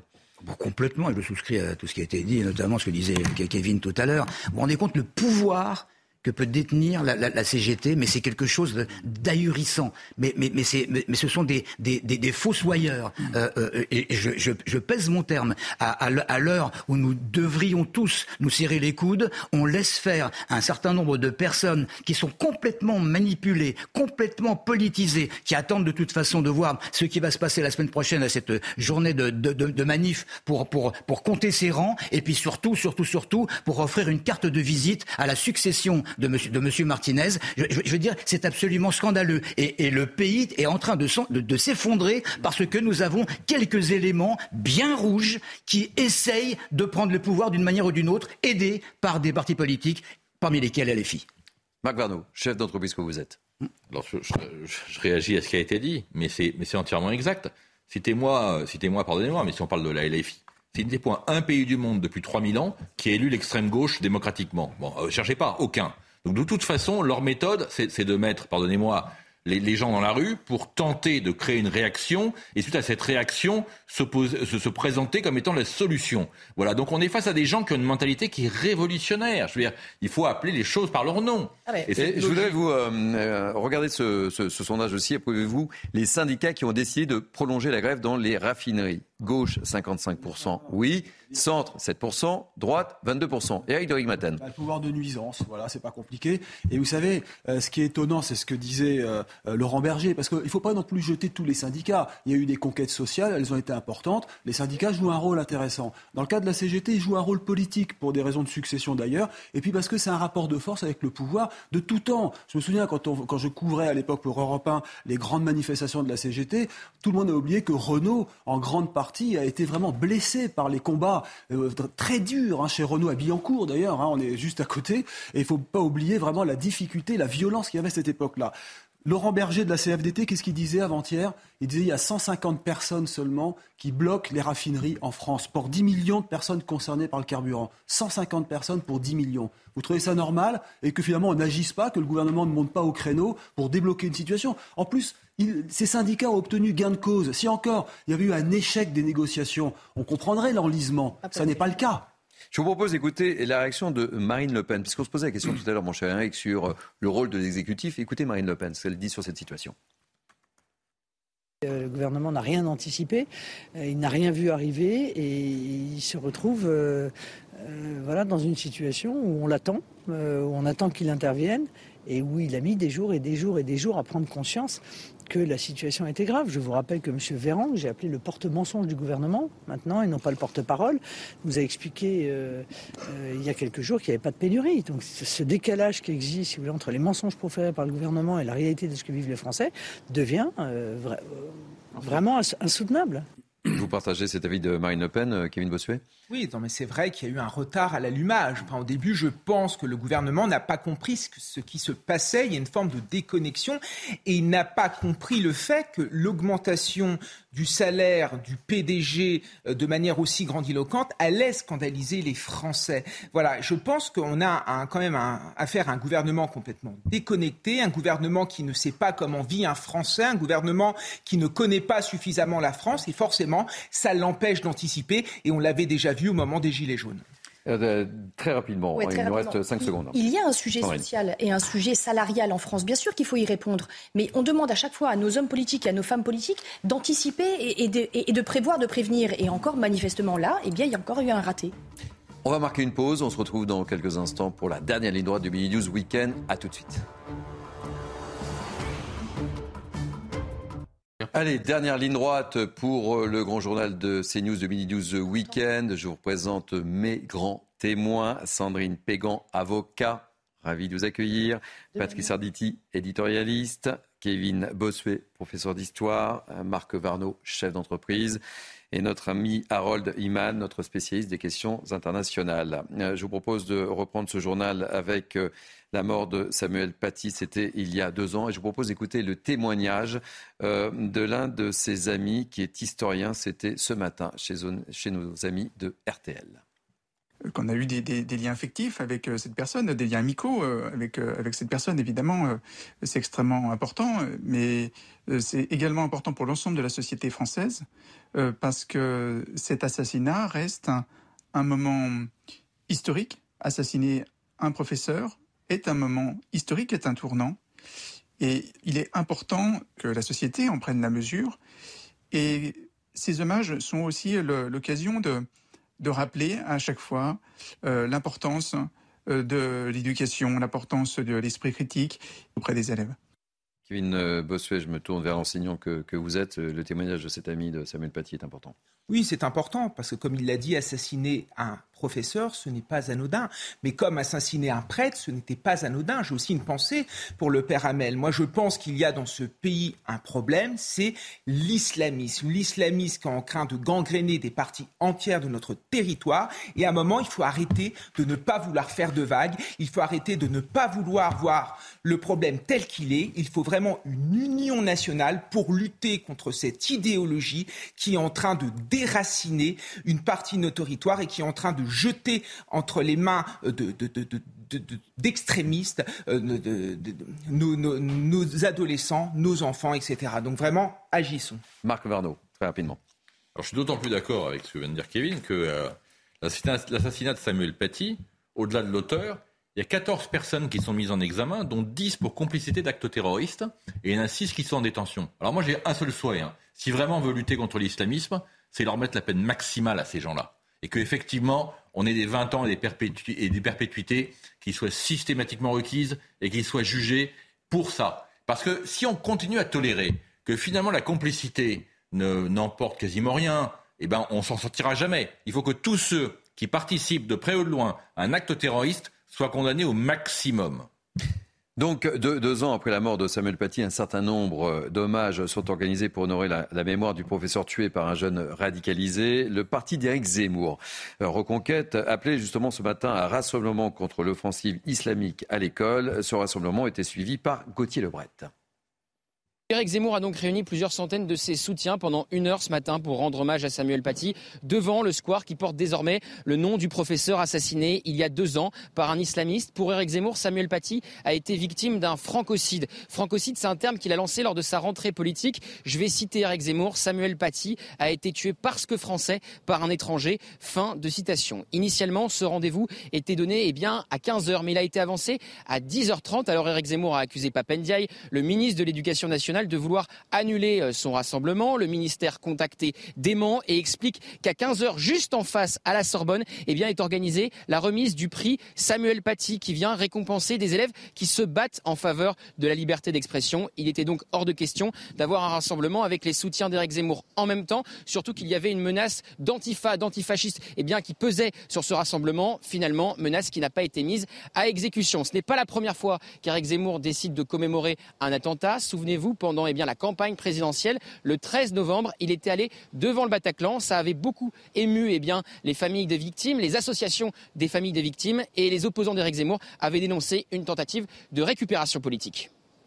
Encore un refus d'obtempérer à Paris cette fois. La police a ouvert le feu sur un véhicule qui, dans sa fuite, a percuté une autre voiture et qui roulait en direction des agents. Explication, Célia Judas. Il est près de 19h quand deux policiers souhaitent réaliser le contrôle d'un véhicule, avenue de la Porte de Vincennes dans le 12e arrondissement de Paris. À son bord, trois hommes qui, face à l'interpellation, refusent d'obtempérer sous les yeux de plusieurs témoins. Ils sont, ils sont pas sortis de la voiture. Il a voulu esquiver le, le contrôle, il a avancé. La police, ils ont, ils ont mis je sais pas combien de coups, ils ont tiré. Et le mec, il, n'a pas pu, il a pas pu s'arrêter. Il, il s'est pris les balles, il est mort. Les deux fonctionnaires de police, présents sur les lieux, font alors usage de leur arme de service. En tout, trois coups de feu sont portés, dont l'un d'entre eux atteint le conducteur. Les policiers sont venus au contrôle arme à la main, ont figé la situation, ont demandé au chauffard d'éteindre le, le, moteur de son véhicule et de sortir de son véhicule. Euh, il, euh, bah, il, a refusé tout simplement ces injonctions, euh, malgré même la sortie d'armes. Et on nous explique que le chauffard a foncé sur les deux policiers, et ce qui a généré la riposte et le tir de deux policiers qui étaient présents au moment du contrôle. Un massage cardiaque lui est rapidement prodigué, mais l'individu blessé par balle décède. Les deux fonctionnaires de police ont été placés en garde à vue dans le cadre de l'enquête, ouverte pour homicide volontaire, par personne dépositaire de l'autorité publique.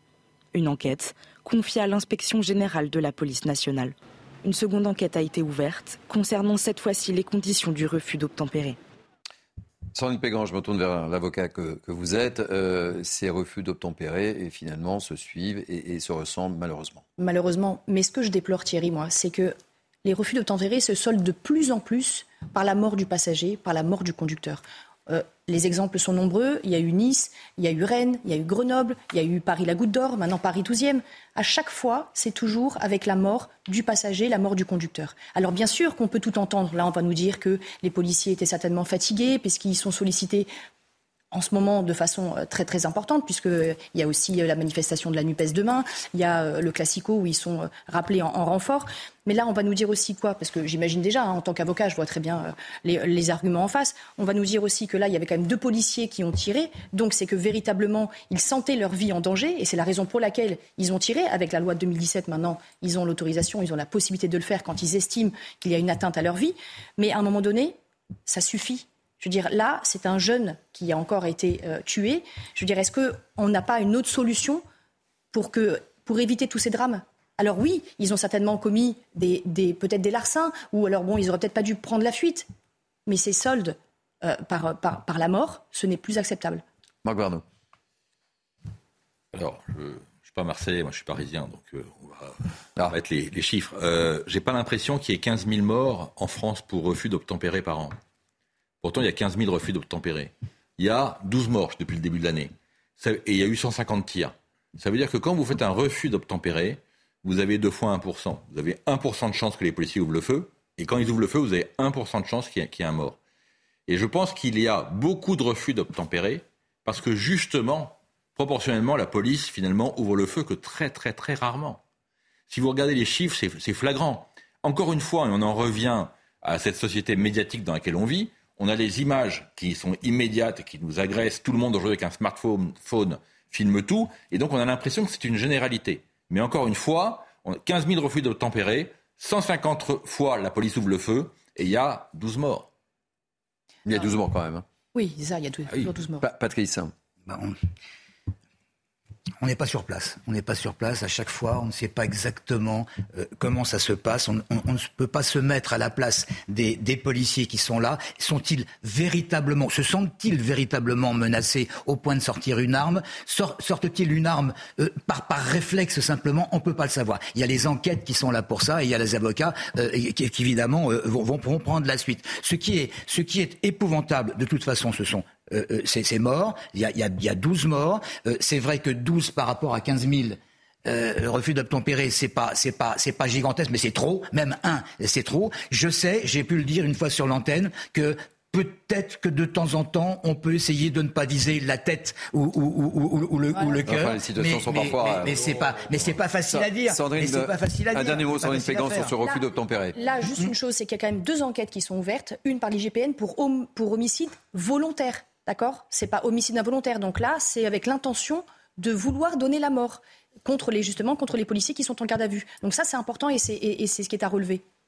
On va ouvrir une page internationale si vous voulez bien. Euh, on va évoquer la situation en Ukraine après huit mois de guerre et la succession de revers euh, pour l'armée russe et, pour Vladimir Poutine. Je vous propose d'écouter justement cette intervention de Vladimir Poutine. Euh, c'était hier devant la presse au Kazakhstan et ensuite je demanderai l'avis d'Harold Iman. Notre mission n'est pas de détruire l'Ukraine. Les Ukrainiens ont coupé le flux d'eau vers la péninsule de Crimée, où vivent 2,5 millions de personnes. Les troupes ont dû intervenir et rétablir le flux d'eau. C'est un exemple de notre logique. Si cette action n'avait pas eu lieu, il n'y aurait pas eu cette contre-attaque. Maintenant que le pont de Crimée a été endommagé, nous devrons réfléchir à l'importance pour la Russie d'assurer la communication avec la Crimée par voie terrestre. Harold Iman, vous êtes le spécialiste des questions internationales de CNews. Comment analysez-vous cette intervention de Vladimir Poutine? J'ai réussi à le dire ce matin. Vladimir Poutine. Oui, il était au Kazakhstan, donc entouré des six chefs d'État qui forment le petit club de ce qui reste de l'Union soviétique, la communauté des États indépendants. Vous n'en avez jamais entendu parler parce qu'il existe à peine. Et voilà, euh, il parlait à la presse et il a expliqué que ce qui se passe en Ukraine n'est certes pas agréable, pour dire le moins, je cite, mais j'ai déjà agi de manière correcte et opportune. Ça, c'est autre chose euh, qu'il a dit. Donc, en fait, il joue le rôle de celui qui a été obligé de faire une guerre euh, qui euh, lui déplaît. et il ajoute qu'il a suspendu les frappes russes massives, car la plupart des cibles ont été touchées, et qu'il ne cherchait pas à détruire l'Ukraine, on vient de l'entendre. Et puis, il prévoit de terminer une nouvelle mobilisation. Donc, si on continue vers le côté euh, euh, plus optimiste, il a ajouté qu'il engagerait des pourparlers avec le président euh, ukrainien, mais qu'il ne parlerait pas à Biden tout de suite. Donc, ne pas parler à Biden, c'est un peu contradictoire, puisque Vladimir Poutine a toujours dit qu'il se battait contre les États-Unis par soldats interposés qui n'avaient rien contre l'Ukraine. Mais voilà, c'est une espèce de semi-ouverture. Et, le ton qu'il emploie Oh, c'est ce ton euh, quasiment, je dirais presque exagérément euh, détendu qu'il affecte avec quelques gros soupirs. On a des à chaque fois qu'il pose la question, on observe depuis assez longtemps euh, sa manière de faire. Allez, on va prendre la direction des Sables d'Olonne. Vous savez pourquoi? Parce qu'on va parler de la fameuse statue Saint-Michel dont on a beaucoup parlé cet été sur les plateaux de CNews. Je vous rappelle très rapidement les faits. La justice a donné six mois à la commune vendéenne pour retirer de l'espace public l'édifice. Elle considère effectivement que cette statue est un emblème religieux. Alors ce matin, il y avait une grande manifestation d'organiser et nous sommes en direct avec Yannick Moreau, le maire des Sables d'Olonne. Merci, euh, cher Yannick Moreau, d'être en direct sur CNews. Euh, cet été, vous n'avez pas souhaité vous exprimer sur le sujet et vous m'avez dit, si je parle, c'est chez vous. Donc merci mille fois. Comment s'est passée euh, cette manifestation? Est-ce qu'il y avait beaucoup de monde et où on en est du dossier? Voilà trois questions en une. Cher Yannick Moreau. Bonjour. Euh, écoutez, la manifestation s'est bien passée. C'était une Saint-Michel. C'était l'association des parachutistes Sablais qui voulait fêter la Saint-Michel, évidemment, au Sable d'Olonne, devant euh, la statue Saint-Michel qui se trouve place Saint-Michel, devant l'église Saint-Michel qui est elle-même euh, l'emblème du quartier Saint-Michel. donc euh, c'était à la fois une manifestation euh, patriotique populaire, il y avait 1500 personnes, de nombreux porte-drapeaux, et, en même temps un acte clair de, défense de, cette statue qui est à la fois l'emblème du quartier et en même temps un élément fort du patrimoine sablais.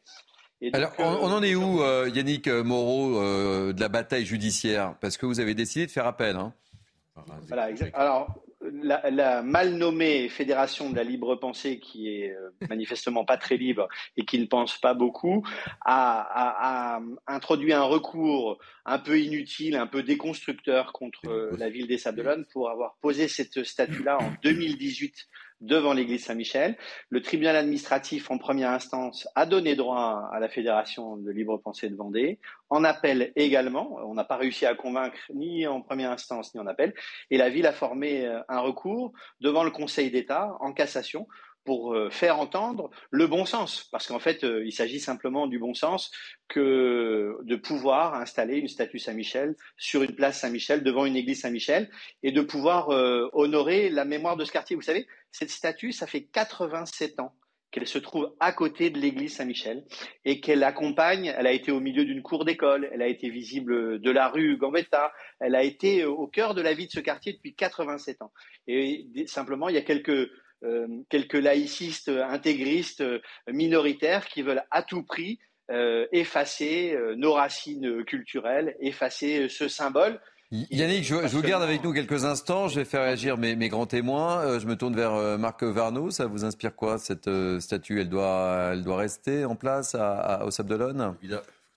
Évidemment qu'elle doit rester. Enfin, on a, si on commence à toucher l'histoire, il n'y a, a, plus rien on va s'arrêter où? On va raser le Sacré-Cœur, on va enlever la statue de, de Jeanne d'Arc, on s'arrête où? On va rendre l'obélisque euh, à l'Égypte. Enfin bon, je veux dire, l'histoire, elle est comme elle est, on l'aime, on l'aime pas, mais on va pas la changer en retirant des, en retirant des triples guillemets, des symboles. Je trouve que cette façon de faire est, est, est démente. Sandrine Pégan. Marc, il y a l'histoire et il y a la loi. Il y a la loi de 1905 sur la séparation entre l'Église et l'État. Là, pourquoi la justice n'a pas donné raison au maire? Parce que c'est un emblème religieux qui est posé sur la place publique. Et si on veut simplement recontextualiser, c'est qu'à un moment donné, cette petite statue, elle était dans une cour privée, dans une école. Elle a été placée devant l'église Saint-Michel, donc sur la place publique, avec une bénédiction d'un prêtre. Donc il y a peut-être des choses qui auraient euh, été évitées s'il n'y avait pas eu tout ça. Euh, Yannick, euh, vous me confirmez, il y a eu euh, une espèce de, votation hein, au sein de, votre commune et je crois que c'est le résultat, c'est 94,51% des Sablais souhaitent que cette statue demeure euh, à, sa place, et, elle le restera parce que la justice tranchera. Euh, et il appartiendra au maire et au conseil municipal des Sables-d'Olonne euh, d'honorer euh, la décision, la volonté à la fois de la justice, mais en même temps des Sablais. Et donc, on, a un plan B si jamais on n'arrivait pas à convaincre la justice. Mais on espère bien convaincre la justice, parce que je suis pas d'accord avec l'interlocutrice là qui vient de s'exprimer juste avant. Sandrine Pégan. Vous savez, je crois que la République est laïque, c'est indiscutable, c'est inscrit dans notre Constitution. Mais la France, la France, elle est chrétienne, elle est de culture chrétienne. Et si on veut effacer de l'espace public tous les symboles religieux, toutes les croix, tous les saints, tous les statues, c'est pas en France que nous vivons, c'est en Afghanistan. Moi, je crois qu'il ne faut pas céder aux intimidations des laïcars et de ces ayatollahs de la laïcité et qu'il faut respecter l'identité culturelle française dans sa diversité. Et Saint-Michel, vous savez, a toute sa place ici. Le, le blason de la ville des Sables d'Olonne, euh, qui est historique et qui date euh, bien avant des, des maires qui euh, ont été concernés par cette histoire de statut Saint-Michel. Le blason de la ville des Sables d'Olonne, c'est une vierge qui protège un bateau en mer. Et donc, si au nom de la laïcité moderne, intégriste, on devait effacer ces symboles-là, je pense que la France ne serait plus la France et moi, je, n'ai pas envie de léguer à mes filles et à mes petits-enfants une France déracinée. Je pense qu'il est essentiel, même s'il y a bien d'autres priorités, en ce moment dans le monde, mais on est obligé de se défendre. Hein. Merci euh, euh, beaucoup, euh, Yannick Moreau. une réponse peut-être à Yannick Moreau, Sandrine Pégan avec tout le respect que j'ai pour Monsieur le maire, nul n'est censé être au-dessus de la loi, tout simplement. Donc la loi, elle doit être respectée. La justice lui a donné tort par deux fois, donc devant le tribunal administratif, devant la Cour d'appel, et là c'est au Conseil d'État. Force... Le Conseil d'État décidera, madame, et le eh Conseil d'État, dans une affaire toujours avec la libre pensée il y a quelques années, avait autorisé l'installation, au nom d'une tradition locale vendéenne et de la culture vendéenne, l'installation d'une crèche dans le hall du Conseil général de la Vendée. Ça n'est pas une décision qui euh, serait de nature à interdire la présence Merci. de Saint-Michel sur la place Saint-Michel devant l'église Saint-Michel. Merci beaucoup euh, Yannick Moreau et vous êtes un homme de parole. Vous m'aviez, vous étiez engagé euh, à, à, parler sur CNews et je vous en remercie. Et on suivra cette histoire de la statue Saint-Michel. Merci mille fois en tous les cas. Un, mot rapidement parce qu'on va parler football. Patrice. Oui, je, veux juste dire que la laïcité c'est bien, mais ça ne doit pas servir de, de prétexte. Je, je, défends la laïcité, mais véritablement avec un grand L. Mais il ne faut pas exagérer. Il y a une question de bon bon sens. Et, le bon sens, eh bien, eh bien c'est, en résumé, c'est conservons notre patrimoine. Bon, je voyais qu'on parle de sport quand même. Euh, avec du foot, euh, c'était le début de la 11e journée de Ligue 1 et Lille euh, qui confirme sa deuxième victoire consécutive des nordistes hier soir face à Strasbourg. Victoire 3-0 grâce à un doublé de Jonathan David et un but de Rémi Cabella. Boum, il y a but. Et puis une mauvaise nouvelle, euh, également, il n'y aura euh, très probablement pas de Coupe du Monde pour euh, N'Golo Kanté. Le milieu des terrains de Chelsea devrait communiquer rapidement pour annoncer ce forfait puisqu'il est à nouveau blessé. Euh, un petit commentaire, vous êtes fan de foot, euh, Patrice? Oui, mais euh, fan simplement. hein, pas, pas- je sais qu'il est blessé, je, je suis navré pour lui, pour sa famille, pour tout le monde et pour le monde du foot en général. Bon, eh bien écoutez, euh, merci euh, mille fois de m'avoir accompagné. Merci Sandrine Pégan, merci Patrice Arditi, fan de football. Merci Kevin Bossuet. Vous remarquez, je vous ai pas interrogé sur le foot, Kevin? C'était mieux pour tout le monde, je crois. Euh, Marc Varno, je vous ai pas interrogé, mais... euh, Non, mais c'est pareil, c'est c'est mieux pour tout le monde également. Et euh, quant à euh, Harold, euh, non plus Non plus. Vous avez, bien fait. Bon, bah écoutez, merci mille fois. Euh, merci donc à mes grands témoins. Merci à Aurélie Lucano, à, David- à Cynthia qui m'a aidé à préparer euh, cette émission. Merci aux équipes de la programmation, Jacques Sanchez, Barbara Delab. Merci aux équipes en régie. Tout de suite, place à la belle équipe avec la délicieuse Barbara Klein. Belle journée sur CNews. Et moi, je vous donne rendez-vous demain. Demain, pour ceux qui suivent, 12h. À midi. Ah, ça fait plaisir. 13h, 12h, 13h. 12h, 13h. 12h, 13h. 12h, 13h. Vous avez raison. À demain. Bonne journée sur CNews. Merci.